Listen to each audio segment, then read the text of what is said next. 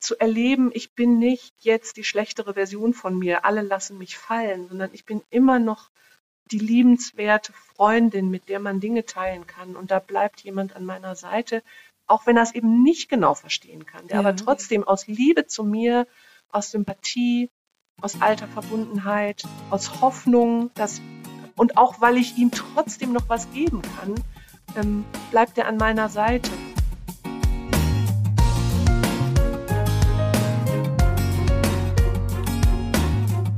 Klagen, lachen, klüger werden. Herzlich willkommen zu meinem Podcast Frauenstimmen.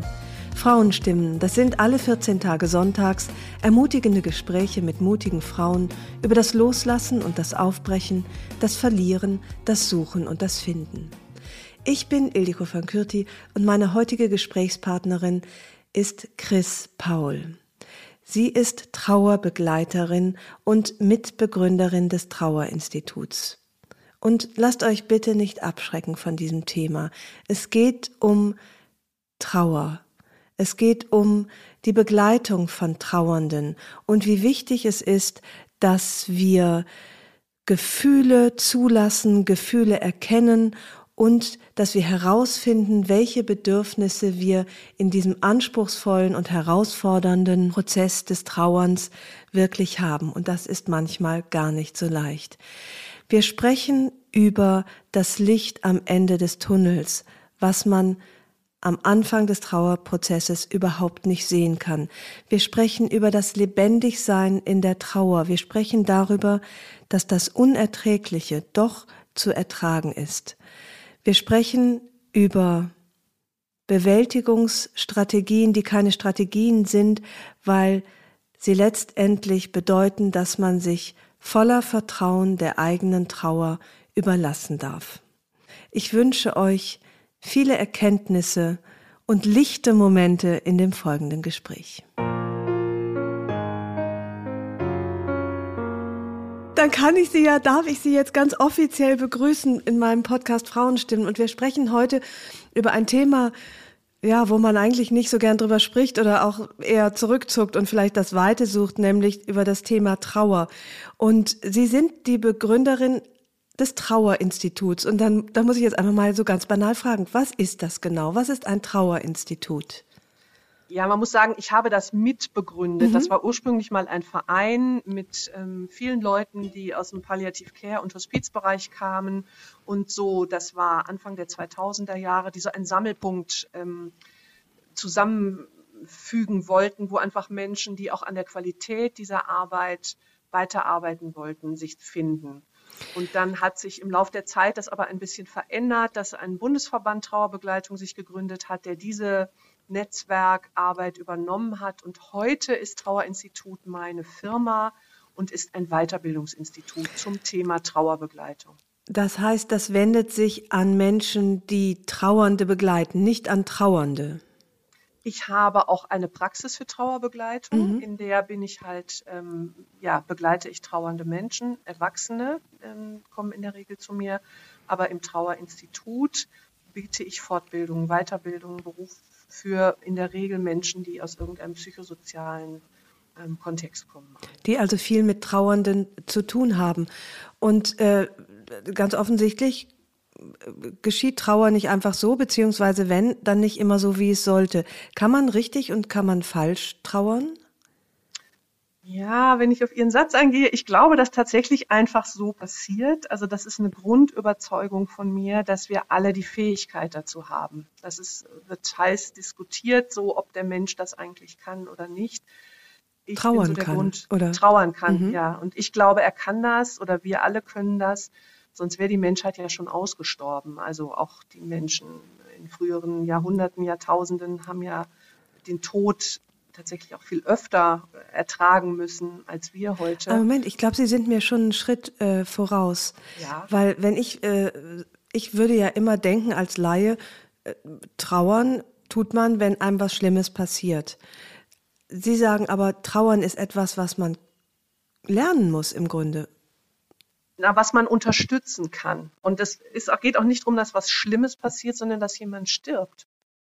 Ähm, ne, das ist ja ein Unterschied. Uns können ja viele schlimme Sachen passieren. Und hier geht es um den Spezialfall, jemand stirbt. Wir trauern aber tatsächlich auch, wenn eine Beziehung in die Brüche geht, wenn ähm, ein Arbeitsplatz nicht so läuft, wie wir uns das wünschen, wenn wir Hoffnungen verlieren. Also wir sagen heute, Trauerprozesse werden durch jede Form von Verlust ausgelöst. Und dann gibt es was, was wir können, da, da bestehe ich drauf, oder was auch quasi automatisch abläuft. Aber das wird halt sehr stark von der Umwelt mit beeinflusst. Das heißt, jemand, der gelernt hat, dass Weinen unakzeptabel ist oder jemand, der immer sich über seine Leistung definiert und jetzt im Trauerprozess merkt, er braucht Raum und, und für seinen Kummer, für seine Gedanken und Fragen und ist für eine Weile nicht so 150 leistungsprozentig wie leistungsfähig wie sonst. Ähm, der, der kriegt Probleme, nicht primär mit dem Trauern, sondern eigentlich mit den Ansprüchen, die von außen an ihn gestellt werden und dem, was er im Innern braucht und tun möchte. Haben wir das Trauern verlernt? Na, ich glaube, unsere Gesellschaft hat es ein Stück verlernt. Wir haben einen deutlichen Wegbruch von Ritualen und von, von Umgangsweisen.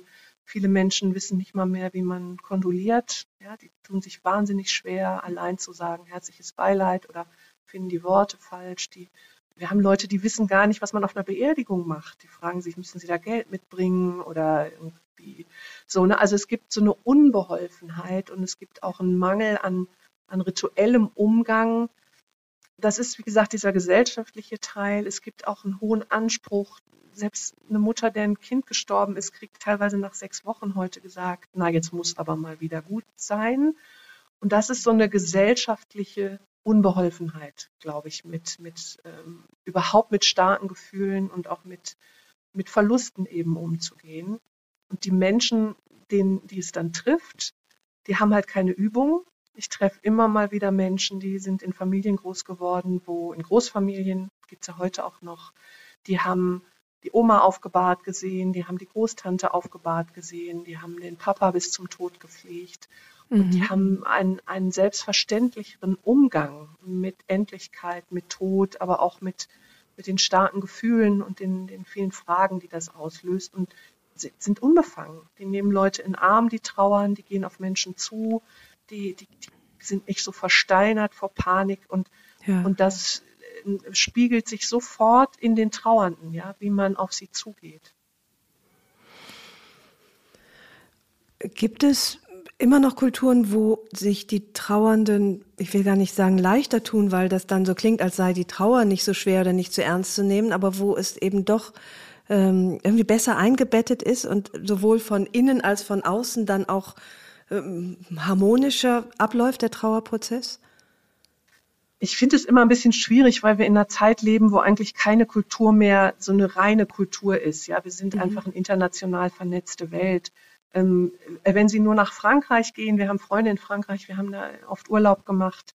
Ähm, allein da gibt es schon eine andere Selbstverständlichkeit tatsächlich des Beileids, des Friedhofsbesuchs.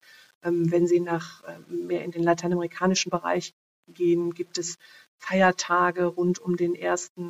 November, wo die Gräber besucht werden wo, wo man tatsächlich auf den Gräbern picknickt und, und, und feiert, ähm, dass quasi die Welten so ein Stück offen sind und man den Verstorbenen anders begegnen kann.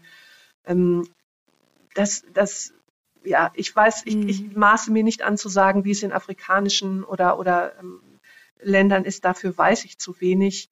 Aber wir sind alle sehr durchmischt ja inzwischen. Ja, also Sie haben recht, manchmal ist es ja hier schon auf dem Land, hat man das Gefühl, gehen die Leute auf eine ja, ein bisschen selbstverständlichere Art mit dem Tod um. Vielleicht auch ja tatsächlich, weil sie es mehr gewohnt sind, so wie Sie das sagten, weil sie viel öfter konfrontiert sind, direkt konfrontiert sind, die Leute vielleicht noch eher zu Hause sterben. Mhm, genau. Ja, und auch dieses Großfamiliäre, man ist halt mit anderen, mit, mit, mit den Generationen, die vor uns sind, besser verbunden, während ja doch die meisten Menschen heute, die älteren Menschen, die sterben, eher im Krankenhaus oder im Altenheim sterben. Ähm, und da gibt es oft noch nicht so viel Abschiedskultur und Annäherung, ähm, wie wir das ja, haben, wenn wir enger zu, zusammenleben. Also ist das Problem letztlich, dass wir zu wenig mit dem Tod konfrontiert sind, um noch richtig trauern zu können? Ja, nochmal, richtig trauern ist nicht mein Wort. Mhm. Ähm, ich, ich finde, das baut schon so einen Leistungsdruck nee, total, auf. stimmt, ja. Nehme ich zurück, also, sagen Sie mir bitte ein Besseres. Ähm, also selbstbestimmt trauern, ähm, trauern auch mit einer Richtung, die, die dem eigenen angemessen ist. Ich sage mal ein Beispiel, ich mache das seit 25 Jahren hier in der Praxis, dass ich Trauernde begleite. Und als ich angefangen habe, ähm, gab es noch dieses Schlagwort vom Loslassen. Da hat man den Trauernden noch gesagt, dass das hauptsächlich Wichtige im Trauerprozess ist, dass sie loslassen. Und das hat sich äh, sehr gegeben, ja, dass man gesagt hat, das ist Unsinn. Man muss gar nicht loslassen. Äh, so viele Menschen haben das tiefe Bedürfnis, verbunden zu bleiben. Und egal welchen Vortrag ich halte oder welchen Vortrag ich von Kolleginnen höre, wenn man den Punkt anspricht, dann seufzt die Hälfte des Publikums und sagt, ah ja, Gott sei Dank, Gott sei ja. Dank wird das endlich gewertschätzt, ja, dass das, was wir mhm. schon immer gefühlt haben und gemacht haben, teilweise gegen den erklärten Willen der Menschen, die uns therapiert haben, das kriegt endlich eine Anerkennung. Und ähm, ja, das ist so ein bisschen dieses, was heißt richtig trauern? Richtig ist oft ein für mich richtig, für mich in meiner Zeit, für mich in meinen Bedürfnissen. Und das ist halt für die Umwelt oft schwer auszuhalten, die gerne so Fünf-Schritte-Programme für alles hat ja. und die dann für jeden ja. gelten sollen. Und meiner Erfahrung nach ist das Trauerprozessen nicht angemessen. Gleichzeitig ist es natürlich wie immer im Leben in unserem lauten, überlagerten, von äußeren Einflüssen äh, nicht nur bereicherten, sondern auch beeinträchtigten Leben gar nicht so leicht herauszufinden, was ist denn mein innerstes Bedürfnis? Also so wie Sie sagen, ähm, dass das Loslassen so propagiert wurde und vielleicht auch immer noch propagiert wird. Ähm, und dagegen muss man sich ja erstmal auch sozusagen zu sich selbst durchschlagen und feststellen, hm, steht zwar vielleicht in jedem Buch, lass los, pack die Sachen weg und äh, geh nach vorne. Und dann aber ganz mutig zu sagen, das ist aber gar nicht mein Weg. Ich möchte, ich halte das für hilfreich, verbunden zu bleiben, finde ich ganz schön viel verlangt. Ja, das Gute ist, dass äh, ich in einer Bewegung sozusagen der Trauerbegleitenden und der, der Hospiz- und Palliativ-Care-Medizin unterwegs bin, die seit 25 Jahren Öffentlichkeitsarbeit dazu macht. Das heißt, die meisten Trauerbücher, die Sie heute lesen, werden nicht mehr von Ihnen verlangen, loszulassen. Mhm.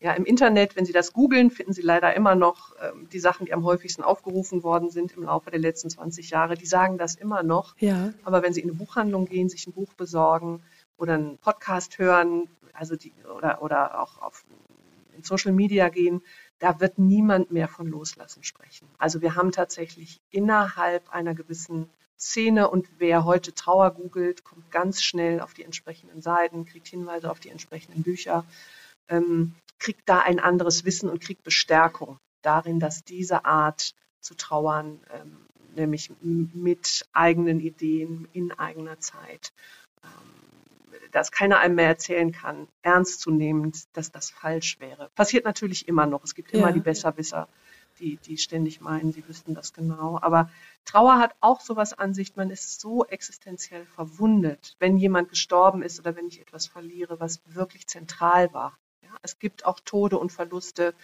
die tun eine Weile weh und dann geht es aber tatsächlich, so das berühmte Leben geht weiter. Und dann gibt es aber Verluste, die, die ne, oft, wenn, fast immer, wenn ein Kind stirbt, aber auch wenn ein Partner stirbt oder ein Elternteil, der mir sehr wichtig war, wenn ich sehr jung bin und mein mhm. bester Freund äh, tötet sich.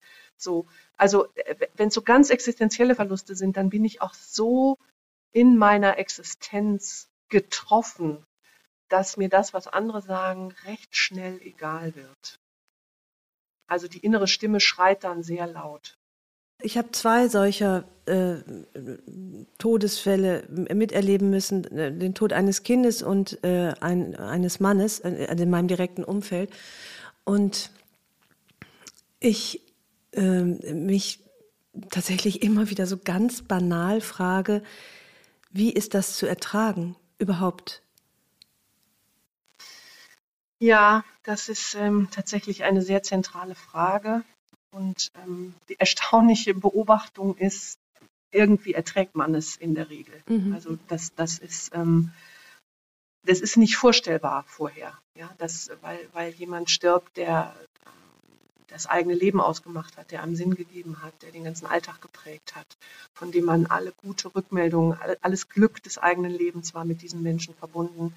Und man sagt ja oft, ohne dich kann ich nicht leben. Und ja. dann ist der Mensch tot und dann erlebe ich zu meiner großen Überraschung, das ist oft auch tatsächlich beschämend als trauernder Mensch zu merken, doch, ich kann ohne dich leben. Es ist ein erbärmliches, schmerzerfülltes, äh, reduziertes Leben, aber ich atme, irgendwann esse ich auch wieder was, irgendwann schlafe ich wieder ein bisschen. Ähm, wir sind sehr überlebensstark als menschliche Spezies und wir suchen uns wie in jeder Krise, ja, auch wenn Sie eine, eine schlimme Krankheitsnachricht kriegen ähm, oder, oder keine Ahnung, Ihr Haus abbrennt oder es gibt ja viele Katastrophen, die uns so ereilen können. Ähm, wir, finden, wir suchen und in der Regel finden wir auch Pfeiler, auf denen wir stehen können. Und die besten Pfeiler sind Menschen, die bei einem bleiben.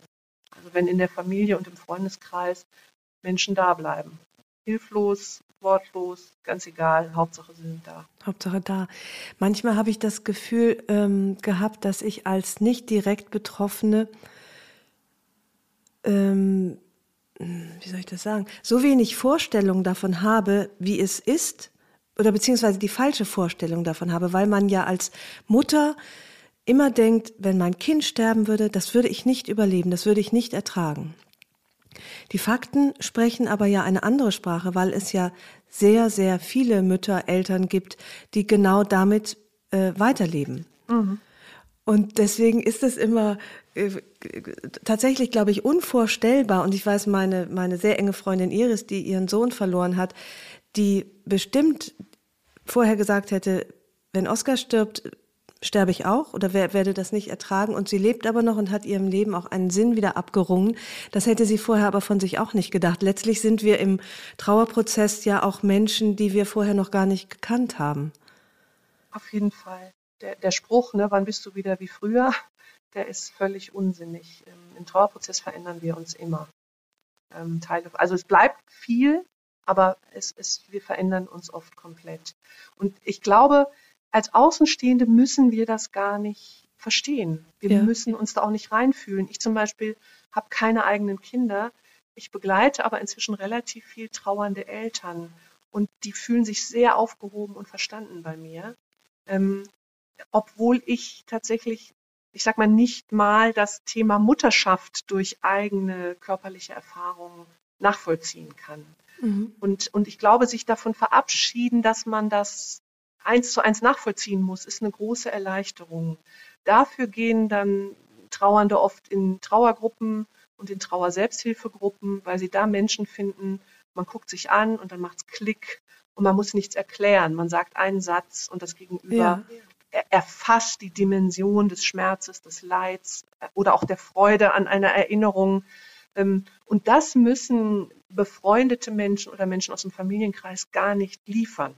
Ja, das ist vielleicht ein Missverständnis, dass, dass man nur diese Form von ich weiß, wie du dich fühlst, Unterstützung braucht.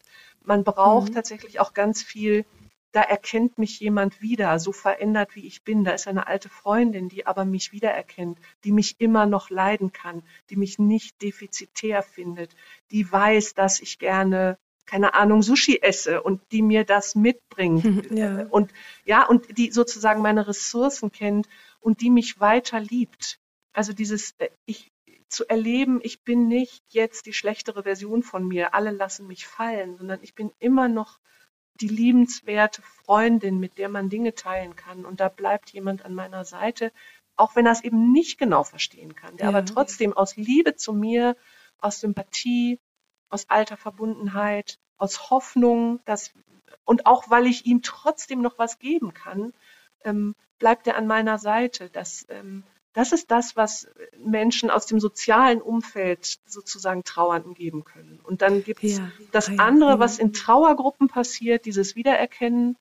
Und dann gibt es was, was Leute wie ich in der Trauerbegleitung machen, dass wir nochmal mit einem anderen geschulten Blick Dinge erfassen können, zusammenfassen können, methodisch andere Angebote machen können.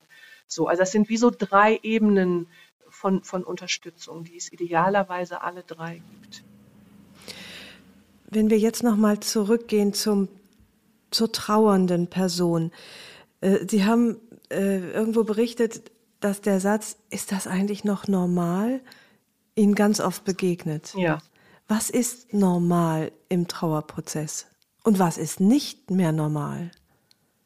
Ja, das ist auch eine interessante Frage. Also ein Satz, der oft gesagt wird, ist, ähm, es ist eine normale Reaktion auf, einen, auf ein nicht normales Erleben.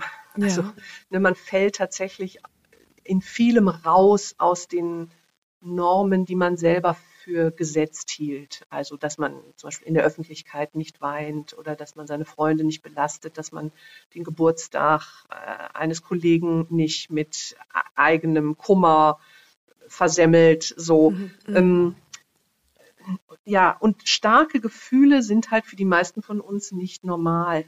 Ja, diese Intensität der Gefühle, aber auch der, der Zweifel am eigenen Sein, ähm, die sind nicht innerhalb der Norm für erwachsene Menschen. Viele Menschen sagen, sie fühlen sich eigentlich, wie sie es das letzte Mal als Teenager gefühlt haben, in diesem Aufruhr ah, ja. der Emotionen, die, die unheimlich hochgehen und die vielleicht alle jede Stunde wechseln. Ja, von totaler, von Panik über Verzweiflung, über Ohnmacht zu Erleichterung, zu einem Moment Ruhe. Ähm, also das geht wie wild hin und her. Ah, da und, möchte ich ganz kurz einmal einhaken, mhm. weil etwas Interessantes, was ich auf Ihrer Homepage gefunden habe, äh, wir sprechen vielleicht gleich noch über das äh, Trauerkaleidoskop, aber äh, dass eben zum Beispiel Traurigkeit auch nur eine, ein, ein Gefühl innerhalb von Trauer ist. Man mhm. denkt ja immer, traurig sein gleich, sei gleich mhm. Trauer, aber weil Sie sprachen eben von diesen vielen unterschiedlichen Gefühlen, mhm. die man als trauernder Mensch empfindet und wozu eben manchmal auch Erleichterung gehört, vielleicht auch die Schuld, das ein Schuldgefühl oder auch ein mhm. Schuldgefühl, dass es einem gerade nicht so schlecht geht, wie es einem mhm. eigentlich gehen müsste. Das fand ich ganz spannend, dass zu Trauer, äh, dass unter diesem Dach der Trauer ganz viele Gefühle Platz haben. Das ist oft ein Missverständnis. Ne? Also es gibt eine Art, auf Trauer zu gucken als Uremotion. Aber wenn wir Trauer begleiten, ist es viel hilfreicher oder verstehen wollen, sie als wirklich ganzheitliches Geschehen. Das heißt, es gibt nicht nur ganz viele Gefühle, es gibt so auch noch gar auch noch Gedanken und Handlungen und allerlei. Ähm, die Gefühle sind wirklich viele. Also traurig, selbst Traurigkeit hat ganz viele Facetten von totaler Verzweiflung, wirklich einem existenziellen, fast körperlichen Schmerz und oft wandelt sich das in so eine Wehmut. Ähm, es gibt viele Ängste, ja, dass man das nicht schafft, dass was wieder passiert, dass man untergeht. Ähm, es gibt tatsächlich auch Wut, dass einem dazugestoßen ist, Wut auf die Leute, die sich nicht adäquat benehmen oder von denen man sich nicht unterstützt fühlt. Man ist manchmal sogar wütend auf die Verstorbenen, weil man sich ja. so verlassen fühlt. Tatsächlich Erleichterung, Liebe. Es eigentlich gibt es so viel Liebe in Trauerprozessen, ja, so viel Sehnsucht. Und mhm.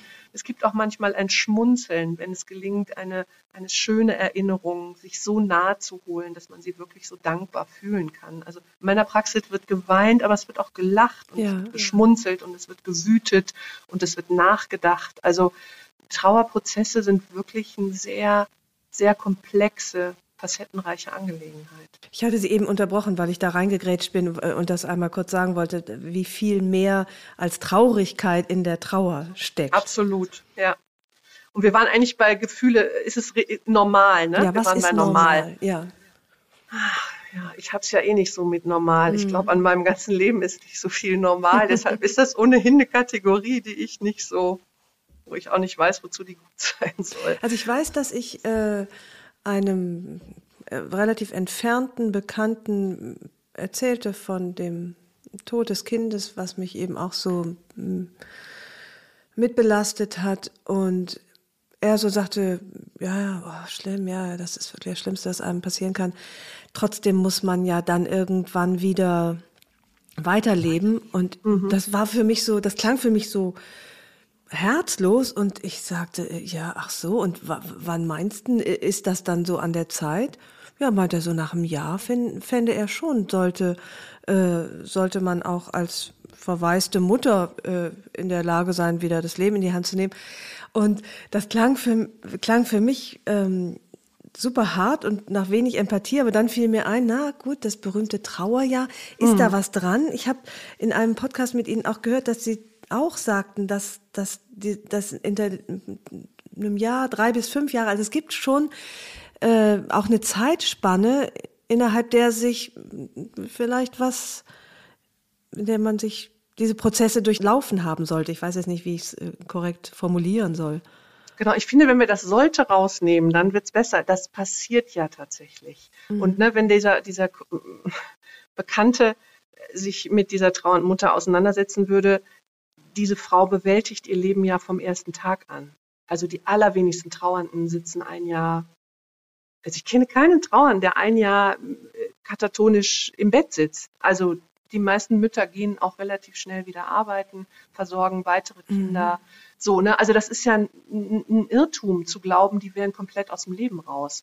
Weil sie, die machen eher die doppelte Arbeit. Die machen den Alltag plus diese schwere Anstrengung, sich emotional und kognitiv damit auseinanderzusetzen, dass ihr Kind gestorben ist. Ja. So, und ähm, ne, also und tatsächlich passiert was in der Zeit. Also das erste Trauerjahr ist, ist eine kulturelle Geschichte. Das ist, was ich vorhin gesagt habe. Da stellt eine Kultur etwas zur Verfügung. Und dann ist, gibt es eine Norm. So Normen haben wir aber von außen gesehen heute tatsächlich nicht in Deutschland. Aber es tickt so in den Köpfen mit. Was ist das erste Trauerjahr? Wenn man die Normen weglässt, ist es ein, ein Erlebensraum, in dem Trauernde alles, was passiert, die Jahreszeiten, hm. die, die, die allgemeinen Feste, aber auch ihre ganz persönlichen Tage zum ersten Mal ohne den Menschen erleben. Ja, das ist ne, also der erste Sonntag, der zweite, ja. der dritte, der vierte, der fünfte, die ersten Sommerferien. Ähm, der, die erste Frage, können wir in Urlaub fahren? Das erste Mal mein Geburtstag, das erste Mal der Geburtstag des Verstorbenen, Jahrestage, die miteinander zu tun haben, der Tag, als wir geheiratet haben oder der Tag, als das Ultraschallbild kam oder je nachdem, was für eine mhm. Beziehung man hatte. Und das ist so, was das ganze erste Jahr passiert. Ich habe das mal genannt, das erste Jahr ist ein brutaler Wirklichkeitsmacher. Ja, weil in ja. jedem dieser ersten Male wird einem das wirklich in den Kopf gehämmert, dass diese Person tot ist. Und tot heißt von jetzt für immer. Und es geht dieses ganze Jahr, geht es durch bis halt der Tag sich jährt, an dem jemand gestorben ist. Und das ist ein sehr besonderer Moment für die meisten Trauernden, weil von da an beginnt ein neues Jahr. Also das mhm, erste mhm. Jahr ohne dich und der Tag kommt noch mal wieder, an dem du gestorben bist. Da sind oft viele Erinnerungen, oft auch schon im Vorfeld. Man erinnert sich so an, was man da gemacht hat, der letzte Blick, der letzte Gruß, ähm, die letzte Besprechung viele Fragen docken da nochmal an. Hätten wir was besser machen können? Warum hast du dies? Warum habe ich das? Also, und das ist, was im ersten Trauerjahr passiert. Und tatsächlich ist für die meisten Trauernden nach diesem ersten Trauerjahr das oft so, so nochmal eine vertiefte Schmerzsituation und Zweifelsituation herstellt. Aber nach dem ersten Jahrestag des Todes geht es den meisten etwas besser weil sie merken, das hat getragen dieses Jahr. Ich bin ja. durch dieses Jahr durchgekommen. Ich habe, ne, Sie haben vorhin gesagt, wie hält man das aus? Und dann merkt man, ich halte das aus. Ich habe Freunde, ich habe ähm, meine Partnerschaft hält das aus oder meine Familie hält das aus. Ich kann mich irgendwo verankern und so kann ich ins zweite Jahr gehen. Und es gibt aber einen bestimmten Prozentsatz, irgendwie zwischen 5 und 15 Prozent der Trauern, denen geht es im zweiten Jahr schlechter als im ersten. Und das heißt auch nicht, dass die nicht normal sind, mhm. sondern hier mhm. zeigt sich was, dass die eigenen Bewältigungsstrategien überfordert sind. Die haben was probiert im ersten Jahr und merken jetzt im zweiten, der Schmerz ist zu groß, die Veränderung in meinem Leben ist zu groß. Ich packe das nicht mit den Mitteln, die ich bisher ausprobiert habe. Und dann kommt eben auch nochmal gesteigert Trauerbegleitung oder auch eine Psychotherapie ins Spiel, um sozusagen eine zusätzliche Ressource reinzubringen. Und ob das normal ist oder ich finde das alles normal. Ja. Also gibt es ungeeignete Mittel zur Trauerbewältigung oder Verarbeitung? Ja, also ich habe ja die Trauerfacette Überleben eingeführt, ähm, auf der alle unsere Überlebensstrategien sind. Und da sind eben halt Sachen, die, ähm, die allgemein anerkannt sind. Ne? Also zur Trauerbegleitung gehen und äh, Tee trinken und eine Freundin anrufen, ich packe da aber auch so Sachen drauf, die immer sehr schlecht angesehen werden, wie zum Beispiel ähm, Alkohol trinken, Tabletten nehmen ähm, sehr früh wieder arbeiten gehen, sich komplett ablenken. Das, so diese letzten drei sind so Sachen, die funktionieren halt als Übergangsstrategie. Damit kann man sich einfach von den Gefühlen wegkloppen. Also man, man kann sich ablenken, man, man kann, wenn man auch viel wieder arbeitet, einfach sich wieder Erfolgserlebnisse verschaffen, so ein bisschen Normalität ins Leben bringen. Aber das sind Strategien, die oft dann zusammenbrechen, weil nur die Gefühle wegdrängen und das Bewusstsein wegdrängen einfach auf Dauer nicht funktioniert. Und das gilt schon so als, da muss man aufpassen. Andererseits sagen Sie aber auch, Verdrängen gehört zum Trauerprozess durchaus dazu. Absolut. Wenn wir nicht verdrängen konnten, wären wir alle wirklich, glaube ich, schon hinterher gestorben. Ähm, das kennen wir ja mit allen Problemen, ja, sei es man hat Liebeskummer oder man hat Zahnschmerzen oder also wenn wir Dinge nicht wegdrängen könnten aus unserem obersten Bewusstsein, dann wären wir nicht in der Lage, so ein komplexes Leben zu führen, wie wir das machen. Also das ist wichtig. Es zählt das Maß. Ja? Ja. Also kriege ich das balanciert, dass ich verdränge und mich konfrontiere und verdränge und mich konfrontiere. Mhm. Also in so einem Wechsel ähm, genau. Und den, und das ist aber wieder Frage normal, wer sagt, wie, wie viel mhm. Prozent muss ich auf welcher Hälfte sein? Das ist wieder sehr individuell und das ändert sich mit der Zeit. Ja, es ja. gibt Leute, die konfrontieren sich fünf Monate komplett, verdrängen gar nichts und dann fangen die an zu verdrängen, um weiter, um einfach, weil ihre Familie zusammenbricht oder so. Und wir haben andere, die verdrängen sehr lange und konfrontieren sich dann häppchenweise. Ja, ich hoffe immer, dass ich mit Menschen, die ich begleite, von Anfang an so ein Pendeln hinkriege, ja, zwischen Verdrängen und Konfrontieren. Ist Verdrängung, also wenn man davon ausgeht, dass das, was man verdrängt, sich irgendwann auch wieder aufdrängt, äh, ist das sowas wie eine Art von ganz individueller und kluger Portionierung des Erträglichen? Ja, es ist ein Schutzmechanismus. Der aber total seine Berechtigung hat, dass man, man holt es dann wieder hervor, wenn man wieder ein bisschen was aushalten kann. So hoffe ich immer, dass mhm. es passiert. Und wenn man es nicht selber hervorholt, meldet sich's halt. Man kann nicht so lange Sachen weghalten, die so existenziell sind. Ähm, als Sie eben davon sprachen, dass manche Menschen zum Beispiel sehr schnell wieder sehr viel arbeiten, äh, da dachte ich gleich, an Männer. Ich weiß nicht, ob das typisch männlich ist. Jedenfalls meine Frage, die ich noch stellen wollte, ist, wie, das ist ja ganz schön schwierig für Eltern, für Paare, wenn die unterschiedlich trauern. Äh, wenn man da nicht so zueinander findet, jetzt für Eltern, die ein Kind verloren haben oder einen gemeinsamen wichtigen Menschen, äh, kann man sich äh, in der Trauer auch verlieren, wenn man so ganz unterschiedliche Wege geht? Ja, das ist zumindest eine Herausforderung für Partnerschaften, für Familien aber auch. Ne? Also mhm. selbst wenn noch Kinder da sind, die haben ja auch immer ein anderes Tempo und andere Bedürfnisse. Für Paare ist das echt eine Herausforderung. Ähm, man hat früher immer gesagt, dass, dass so viele Paare sich trennen nach dem Tod eines Kindes. Das war aber tatsächlich ein Gerücht, das irgendwann mal einer in die Welt gesetzt hat und jeder hat es zitiert und, und niemand findet die Quelle. Ähm, und wenn ich auf meine Beratung gucke und zum Beispiel auch Erfahrungen, es gibt ja einen Bundesverband verwaiste Eltern, die eben nur mit, mit Eltern arbeiten, ähm, kann man nicht sagen, dass jetzt 50 Prozent aller trauernden Elternpaare sich trennen. Ähm, es ist viel Geduld voneinander gefordert. Ähm, und wir haben das halt manchmal, dass alles, was man vorher nur gekittet hat, ne, das hält der Belastung nicht stand. Mhm. Ähm, und eigentlich wissen die Partner ja aber auch schon vorher, dass, wo sie unterschiedlich sind. Dass der eine viel redet und der andere wenig, dass der ja. andere am, am, Fernsehen heult und der andere lieber die, die Actionfilme guckt und so. Also das, das im Trauerprozess zeigen sich Dinge, die sich vorher schon gezeigt haben. Und das ist trotzdem für, für Eltern mega schwierig, weil der Ehepartner der ist, von dem man die meiste Unterstützung haben möchte. Und der ist aber gerade so schwach selber, dass er die nicht geben kann. Also das braucht viel Geduld, Akzeptanz, Respekt und viel Unterstützung an der anderen Seite. Also dass die Frau sich ihre, ihre Art zu trauern und sich auszudrücken in einer Gruppe vielleicht holt und der Mann sich das in einer anderen Gruppe oder in einem Wochenendworkshop mit trauernden Männern holt. Hm. Ich finde es sowieso äh, nicht so leicht hm, zu akzeptieren, dass äh, andere Menschen andere Formen von Trost brauchen. Mhm. Also das, wo man selber denkt, oh, jetzt mach doch mal das oder komm, äh, wie, äh, ich wüsste da was, was dir bestimmt hilft mhm. und man so ganz überzeugt ist äh, und das beim anderen dann überhaupt so gar keinen Anklang findet und als nicht tröstlich empfunden wird, mhm. das kann einen auch ganz schön hilflos machen, finde ich, weil man ja auch nur mit seinen Möglichkeiten letztendlich äh, ausgestattet ist. Definitiv. Ja. Aber dieses, ne, ich weiß, was du brauchst, das funktioniert so gar nicht, mhm.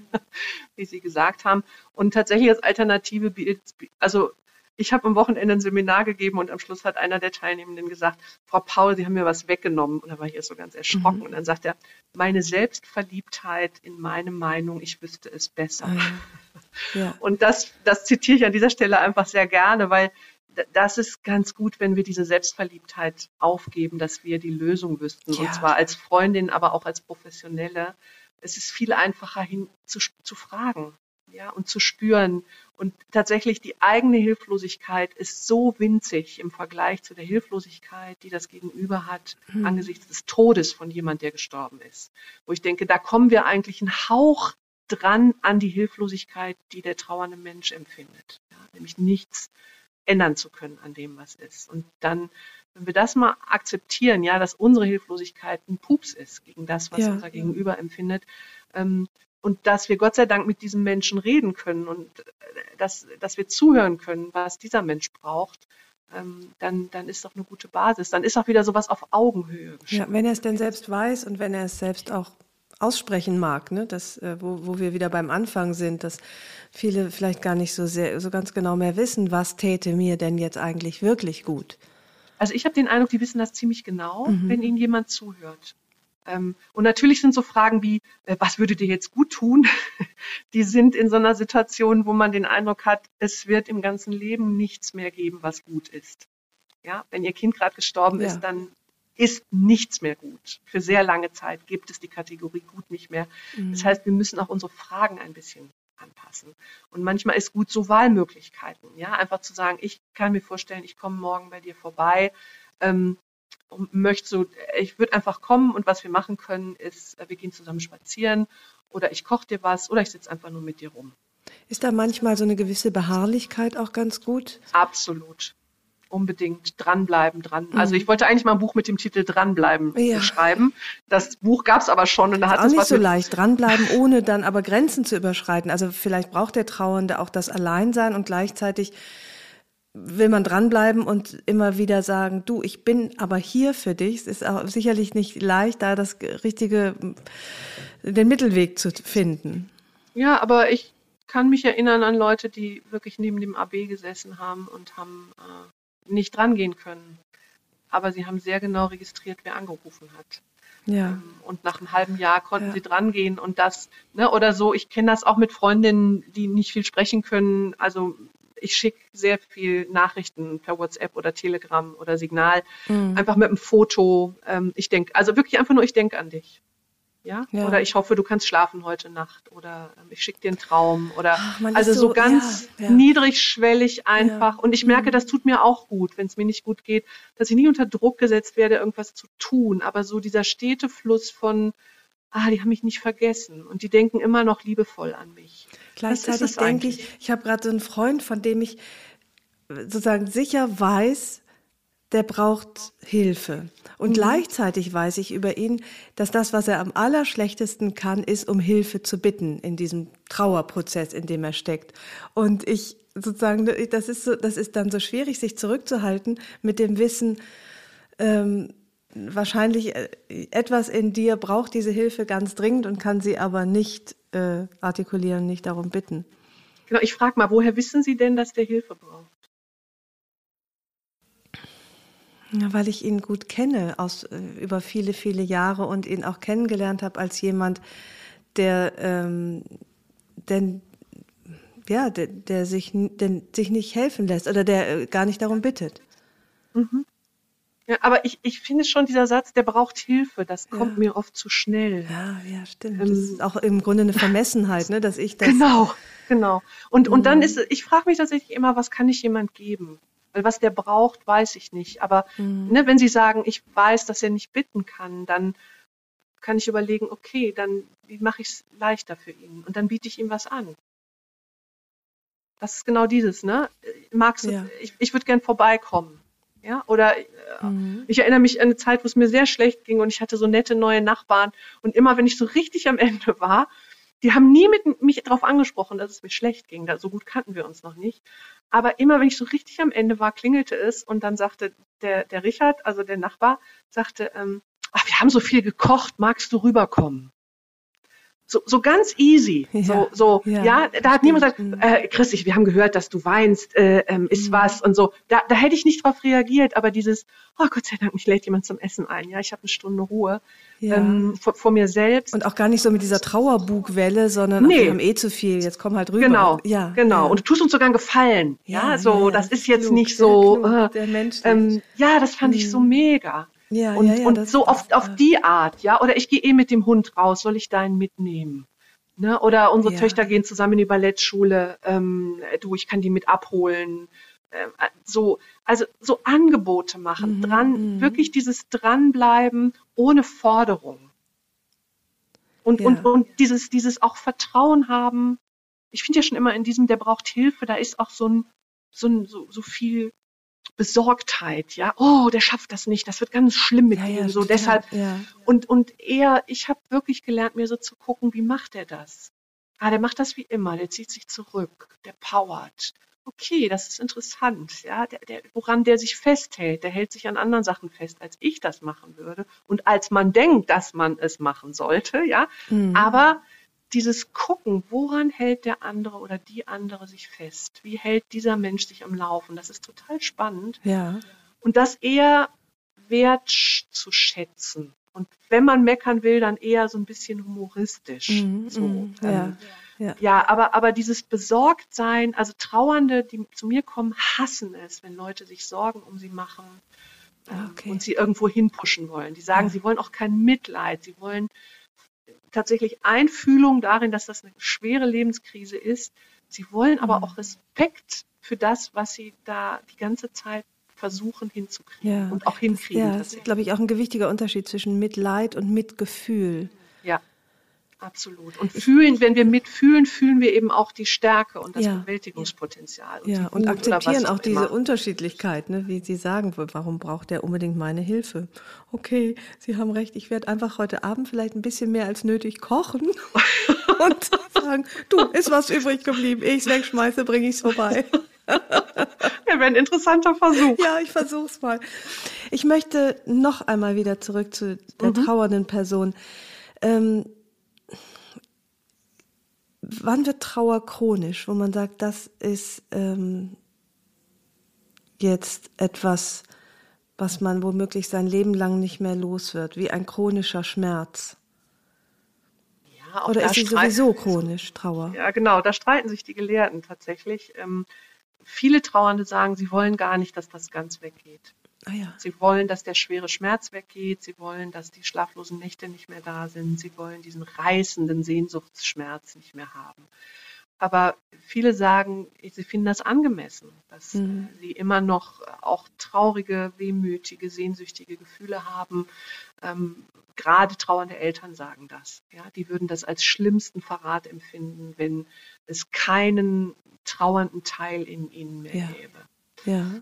Ähm, für Verwitwete ist das immer ein bisschen schwierig, ja, zu sagen, also wie schaffe ich es, den, den Trauerprozess um die eine Person so weit zumindest äh, ja in eine Form gebracht zu haben, dass ich offen bin für eine neue Liebe, falls ich mm. das möchte. Ja, ja, das ist ja nicht das Allheilmittel, ja. aber manche möchten ja wieder eine Beziehung eingehen. Und dann ist das mit dem Verbundenbleiben irgendwie so schwierig. Ähm, und da ist schön, der, der Warden sagt, äh, den Verstorbenen einen neuen Platz zu weisen. Also ne, nicht, du bist jetzt meine große Liebe, sondern du bist meine erste Liebe gewesen und jetzt habe ich eine zweite Liebe. So kann man das dann in die Reihe setzen. Also mhm. lang andauernd, nicht endend im Sinne von die Verbundenheit ist für viele Menschen ein sehr stärkender Faktor gerade wenn zum Beispiel ein Elternteil von Kindern gestorben ist, die nehmen ihre Eltern, ihre toten Eltern immer mit auf die Lebensreise. Und äh, hoffentlich haben wir dann sie darin unterstützen können, das als liebevolle, unterstützende äh, Präsenz irgendwie in ihnen zu installieren. wenn es halt über Jahre und Jahre und Jahre, fünf Jahre, zehn Jahre, zwanzig Jahre zu Verbitterung führt, zu, zu äh, sich nicht mehr einlassen auf, auf neue Menschen, also nicht mehr auf Freunde oder auf ein Hobby. Aber auch da denke ich, jeder hat doch das Recht, auch verbittert zu sein. Gibt doch keinen Anspruch auf ewige Happiness. So. Also ich, ich mag diese, diese aburteilenden Kategorien nicht. Mhm. Ich finde die nicht angemessen. Sie sagen, Trauer ist keine Krankheit, aber Trauer kann krank machen. Ja, das sagen auch sehr viele. Ähm, mhm. es, es gibt Studien, die tatsächlich sagen, dass Trauerprozesse, die eben auch viel, also dass Trauerprozesse, die, ähm, die, die Möglichkeit, bestimmte Erkrankungen zu bekommen, erhöhen. Das gilt vor allen Dingen für, für sehr alte Menschen. Ähm, bei Jüngeren haben wir, haben wir eher so äh, erhöhte Möglichkeit, sehr aggressiv zu werden oder eben viel mit Schuld zu tun zu haben. Das macht was mit dem Blutdruck, das macht manchmal was mit dem Herzen. Ähm, so, und gerade Gefühle, die Gefühle, die damit verbunden sind, die ganze Zeit wegzudrängen, das macht wie jedes Gefühle wegdringen tatsächlich was mit dem Blutdruck und mit den Gefäßen und dann mhm. trinkt man auch zu viel und dann kümmert man sich nicht gut um sich selber und das ist dann so ein Rattenschwanz von Dingen, die einfach nicht gut für die Gesamtkonstitution sind. Das sind die körperlichen Auswirkungen von Trauer. Ja. Aber es gibt ja auch eine, Trauer ist ja nicht keine Depression, aber sie kann äh, im schlechtesten Fall in eine Depression auch münden. Ja, oder von einer begleitet sein. Also das ist ein bisschen schwierig, gerade für Allgemeinärztinnen und Ärzte, weil die Symptome einer leichten depressiven Episode sehr ähnlich dem eines normalen Trauerprozesses sind. Und das ist, ähm, ja, Trauerprozesse, ein tiefer Schmerz kann dazu führen, dass tatsächlich dieser, dieser Überschlag auch, ne, das ist ja oft eine, eine Geschichte, dass Botenstoffe im Gehirn sich verändern ähm, und das macht dann depressive Symptomatik. Das gibt es ich finde das nicht sehr häufig, ehrlich gesagt. Ah, ja. Aber wenn, mhm. muss man einfach sehr, also da müssen dann Fachleute drauf gucken. Ne? Aber ich sag mal, die gängige Praxis, was ich zumindest höre, dass Trauernden gerade nach einem Unfall, nach einem Suizid oder beim Tod eines Kindes relativ unkommentiert äh, Psychopharmaka verschrieben werden, die finde ich nicht in Ordnung. Also weil äh, erstens hilft das der Trauer gar nicht und zweitens ist das auch so eine Pathologisierung so von Anfang an. So bei ja. Ihnen wird jetzt bestimmt ganz was Schlimmes kommen und Sie werden das nicht schaffen. Ähm, Stimmt, das finde ja. ich eine falsche Botschaft. Ja, also, ähm, oder nehmen Sie mal schnell die Pillen, damit Sie nichts fühlen. Also irgendwann muss man aufhören, diese Tabletten zu nehmen und muss man die Gefühle fühlen. Und ich finde immer, äh, Psychopharmaka, auch angstlösende Sachen, können wirklich toll helfen, wenn sie angemessen eingesetzt werden. Aber für Trauer sind sie für 95 Prozent der Leute nicht angemessen. Es hat auch sowas von, hm, ja, wie soll ich sagen, die, die, die Verantwortung für die eigenen Gefühle nicht übernehmen. Ne? Also ich, ähm, dass man sagt, ich, ich nehme was dagegen. Ja. Ja, es ist eher, ich übernehme Verantwortung, indem ich sie wegmache. Also ja. das ist so, es ist eher, ich gucke sie mir nicht an, ich ja, freunde ja. mich nicht mit ihnen, ich bin, ich nehme sie nicht als Teil von mir selber. Ja, wahr. weil man sie aber auch etwa als, äh, ja, wie ein Feind betrachtet, ne? genau. als sei die Trauer ähm, ein äh, die ist so unerwünscht. Also natürlich ist Trauer nichts, was man sich wünscht, aber Sie sagen ja auch, das Erste, was die Leute oft sagen, wenn sie zu Ihnen kommen, ist, wie lange dauert das, wann ist das endlich ja. weg? Und ähm, es ist sicherlich auch nicht so leicht, das Trauer zu akzeptieren als, als äh, zu einem gehörig und eben nicht als Problem. Sie sagen ja, Trauer ist äh, erstmal kein Problem, sondern Teil der Lösung. Das sehe ich so. Das war mhm. natürlich auch ein provokanter Satz, ja. um diese Aburteilung von Trauerprozessen, mhm. der was entgegenzusetzen. Ich glaube tatsächlich, dass Trauerprozesse so schmerzhaft und verwirrend und irritierend sie sind, das ist der Weg, den Körper und Seele sozusagen uns vorgeben, dass wir Leute lieben und uns an Menschen binden können, auch wenn die Hauptbindungsperson gestorben ist oder uns verlassen hat. Also das, was wäre die Alternative, ein Leben ohne Bindung? Oder, oder totales, totales Desinteresse, also dass, dass wir einander behandeln wie, weiß ich auch nicht, dann kommt der Tisch halt raus. So, ja, ist da egal, kaufen wir einen neuen. Ja, ähm, ja. Also wir, wir brauchen ja, so wie wir bindungsmäßig als Menschen gemacht sind und, und auch, ja, brauchen wir ja einen Weg, damit umzugehen, wenn etwas, wenn jemand, der unsere Hauptbindungsperson war, ähm, durch den Tod oder durch eine Trennung äh, weg ist aus unserem Leben. Da, da muss es ja irgendwie einen Prozess geben, mhm. dass das zu verstoffwechseln tatsächlich. Äh, ja, da ist das mit, ja. Ja, also tatsächlich wirklich zu verdauen. Ne? Also es muss einmal genau. durch im Grunde. Ja. ja. Ähm, nach all Ihrer Erfahrung, würden Sie sagen, es gibt sowas wie Naturtalente in Sachen Trauer? Naturtalente. Ähm, ich habe das Gefühl, dass manche Leute halt mehr im Gepäck haben, was ihnen dabei hilft. Also definitiv sind das Menschen, die, die ähm, früh mit Verlusten in Kontakt gekommen sind, ohne dass das traumatische, mhm. grauenhafte Verluste waren. Ich habe das Gefühl, das sind Menschen, die ähm, gelernt haben, mit Gefühlen, mit ihren eigenen Gefühlen umzugehen, die keine Angst vor ihren Gefühlen haben und die, die auch nicht gelernt haben, dass man die nicht ausdrücken darf. Es sind Menschen, die optimistisch sind und die so eine Art gesundes Gottvertrauen haben. Also so eine Haltung wie, keine Ahnung wie, aber das geht schon irgendwie, ja, ist ja. sehr hilfreich. Ja, auch in so einer existenziellen Krise. Menschen, die, die eher, eher so zweifelnd und äh, ja, die viel an sich zweifeln, an der Welt zweifeln, eh so ein negatives Weltbild haben, die, die leistungsorientiert sind, die, die nicht Gefühle gewöhnt sind, die, die haben es schwerer. Mal so grob gesagt. Ja. Also das, das, äh, wie man auf einen, auf einen Todesfall reagiert, hat mit ganz, ganz vielen Umfeldfaktoren zu tun.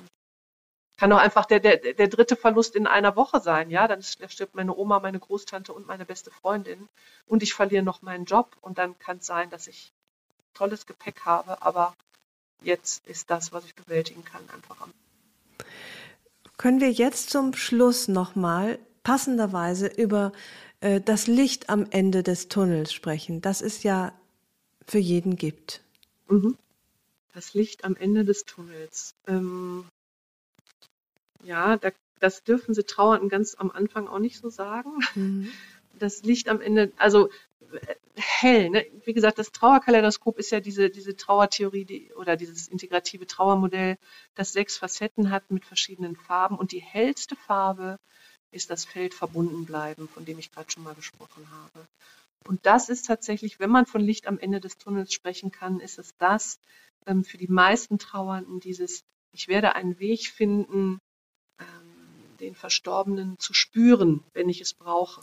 Ja. Ich, ich, werde lächeln können. Ich werde nicht nur im tiefen Schmerz mich nachfühlen, sondern ich werde mich im Lächeln, in der Urlaubsreise, in in dem Essen eines Gerichts, das dir geschmeckt hat, ähm, mhm. werde ich mit mich dir verbunden fühlen und es wird eine Form von Leichtigkeit geben, ähm, an, an dich, verstorbener Mensch, zu denken. Ähm, und du, du wirst nicht nur tot und weg sein, sondern du wirst ähm, auf, eine, auf eine lichte Art in, in mir und in den Gesprächen mit anderen Menschen weiter existieren können. Ja, und dazu braucht man äh, kein tiefgläubiger Mensch sein, sondern diese Verbindung kann man äh, in sich spüren ja, der, der, Glauben ist tatsächlich manchmal hilfreich, mhm, manchmal auch nicht, weil die Leute so enttäuscht sind, dass Gott ihnen das antut. Also ne, übersetzt, ja, da gibt es ja, auch eine tiefe Verwundung. Nein, ich glaube, auch das ist eine tiefe, also ne, wenn Sie auf Gräb, wenn Sie auf den Friedhof gehen, da steht auch, wir werden dich nie vergessen. Oder äh, nur, nur, wenn nicht mehr erinnert wird, ist wirklich tot. Oder ne, also da stehen diese. Sprüche, die, die gar nicht so religiös begründet sind, mhm. sondern die was mit einem, mit einem tiefen eigenen Erleben zu tun haben. Und das, nee, das muss nicht. Das, viele Menschen haben ja heute keinen verwurzelten Glauben mehr. Ähm, das, das ist eine Überzeugung, das kann man in sich finden. Viele mhm. Leute machen auch so quasi spirituelle Erfahrungen, ja, dass, ähm, dass sie Vögel das Gefühl haben, immer ist derselbe Vogel an einer bestimmten Stelle oder ein Regenbogen. Oder, ja, ja, sehen die Zeichen, ähm, ja. Genau. Also ich habe bei, mein, bei meinen Toten in meinem Leben, das sind äh, zum Glück nicht, nicht sehr viele, hatte ich irgendwie äh, immer das Gefühl, wenn das gerade erst geschehen war, also meine Eltern sind gestorben und ähm, einige andere Menschen, die mir nah waren, dachte ich immer, oh Mann, die sind aber wirklich verdammt tot. Mhm. Äh, nachdem die gestorben waren. Mhm. Und dann hat sich das aber im Laufe der Jahre verändert. Im, auf, auf eine gewisse Weise wurden die immer äh, lebendiger mit der Zeit. Also so durch die Erinnerung, vielleicht auch dadurch, dass ich weniger in Trauer war, sondern äh, sozusagen etwas weicher wieder wurde, hatte ich den Eindruck, der ähm, also gerade zu meinen Eltern, dass die Beziehung wieder auflebte. Und mhm. äh, nur weil jemand tot ist, das ja nicht unbedingt heißt, dass man keine Beziehung mehr hat und nicht auch eine Beziehung, die weitergeht. Und das fand ich äh, tröstlich. Und um nochmal äh, das Bild vom Licht am Ende des Tunnels aufzunehmen, Sie haben recht, zu Anfang sieht man ja überhaupt kein Licht, äh, aber es kommt ja irgendwann. Man, es ist nur kein gerader Tunnel. Ne? Also sozusagen, man fährt nicht auf mhm. das Licht zu, sondern mhm. man muss ein paar Wendungen nehmen und äh, mhm. mal geht's äh, aufwärts und abwärts und äh, es äh, dauert irgendwie seine Zeit. Ja, und das ist alles Trauer. Und ich finde tatsächlich mhm. auch, was sie jetzt, diese Beziehung, die sie mit ihren verstorbenen Eltern leben, würde ich auch als Trauer bezeichnen. Aber eben nicht als Traurigkeit, als Verzweiflung, sondern das ist die helle Seite des Trauerns. Und die muss ja das gar nicht stimmt. zu Ende sein. Das stimmt, die ist auch nie zu Ende. Und es ist aber nicht immer traurig. Ich bin auch manchmal noch so traurig, als sei es gestern geschehen, dabei ist es mhm. jetzt äh, 25 Jahre her. Aber das ist, das haben, das stimmt. Das wird mir jetzt äh, klar, wo Sie das sagen. Das ist eine Form der äh, hellen Trauer, weil eben Trauer so viel mehr ist, wie Sie anfangs sagten, als traurig sein. Mhm.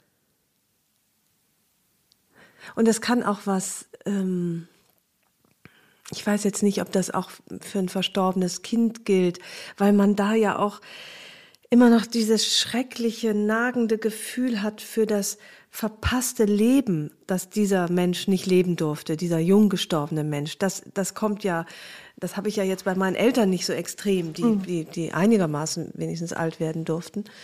Ähm, das, ach, das, das, das muss nochmal besonders schrecklich sein, wenn ein Leben nicht gelebt werden konnte. Ja, das ist ein schlimmer Schmerz. Und gleichzeitig ist es aber auch, ne, wenn Sie von Licht am Ende des Tunnels sprechen, auch für trauernde Eltern sehr schön, wenn sie ihre Kinder spüren. Also ähm, und, und sozusagen, wenn der Teil, ne, das wäre jetzt im Kaleidoskop sozusagen das, das Anthrazit-schwarze Feld, diese Wirklichkeit des Todes, also das, was weg ist. Ja. Ähm, das ist am Anfang alles. Ja? Und dann wird es, tritt es irgendwann in den Hintergrund, es ist noch da. Wir wissen, was weg ist, aber wir wissen auch, was bleibt oder was sogar neu entstehen kann. Und wenn das sich stärker entfalten kann, dann, ähm, dann ist eben all das, was weg ist und nie leben kann, ist immer noch eine Wehmut zu. Aber das ist nicht mehr so im Vordergrund und so zerstörerisch. Man kann sich erfreuen tatsächlich an einer Erinnerung oder an einer Wahrnehmung. Immer wieder habe ich Eltern hier, die, die spüren ihre Kinder, die spüren eine Umarmung oder die, die, die hören einen Satz, den das Kind ihnen sagt. Ähm, ne, so ist es okay. Und das oder, ist dann schön. Es ist total schön. Ach, und das ja. ist weich, das ist weich, das ist schön. Da, da, fließt auch mal eine Träne, aber es ist keine verbitterte Träne, sondern es ist eine Berührtheit. Es ist ein, ja, da lebt noch was in mir. Und mit dem Verstorbenen lebt noch was. Und das ist, wie Sie gesagt haben, die Beziehung kann weitergehen. Und ähm, das ist inzwischen sehr anerkannt in der Trauerbegleitung, dass das eigentlich der, der heilsamste Faktor ist, daran ja. zu arbeiten. Ja, ja bei aller äh, Traurigkeit des Themas hat es so viel Wohltuendes auch und dass wir uns letztlich auch vertrauensvoll unserer Trauer überlassen dürfen. Absolut. Das ist tatsächlich, hilft sehr, ja, wenn man sich nicht dagegen stemmt, sondern und es mit dem Vertrauen, auch dieses Vertrauen ist das ein, ein sinnvoller Prozess ist, der auch sich verändert. Also es ist wie ein Fluss, der sich verändert. Das ist nicht, wenn ich jetzt furchtbar verzweifelt bin, heißt es das nicht, dass ich in fünf Jahren genauso furchtbar verzweifelt sein werde, ja, sondern das, das ist ein sehr lebendiger, sich verändernder Prozess, wie so ein Fluss, der, der tiefe Wasserfälle hat und über ja. Schleusen geht und vielleicht sogar mal unter der Erde durchtaucht und dann einen schönen großen See macht. Und also der, das, das ist eigentlich was, das Schönste an Trauerprozessen ist. Und wenn wir nochmal zu, was ist nicht so gesund, das sind Trauerprozesse, die nur ein Gefühl oder nur einen Zustand kennen.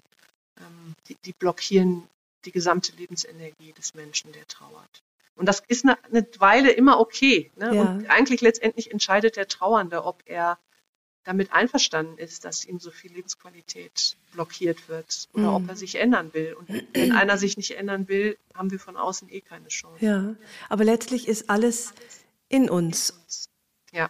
Also Finde ich alle, ja, also diese, ähm, diese Entfaltung durch Trauer oder das, ähm, die eben ja, wie wir sagten, gar nicht unbedingt irgendwann mal zu Ende sein muss. Angelegt ist das alles in uns. Und ich finde es so schön, die Vorstellung, dass Trauern ähm, ein lebendiger Prozess ist, der zum, zu unserem äh, guten, schrecklichen, bunten, schwarzen und hellen Leben dazugehört. Ja, da stimme ich Ihnen 100 Prozent zu. Ich danke Ihnen sehr für dieses ähm, erhellende Gespräch. Das äh, finde ich Hoffnung gibt für all die Trauerprozesse, die ja vor uns allen noch liegen. Vielen Dank. Es war mir eine Freude, wirklich. Ich danke Ihnen.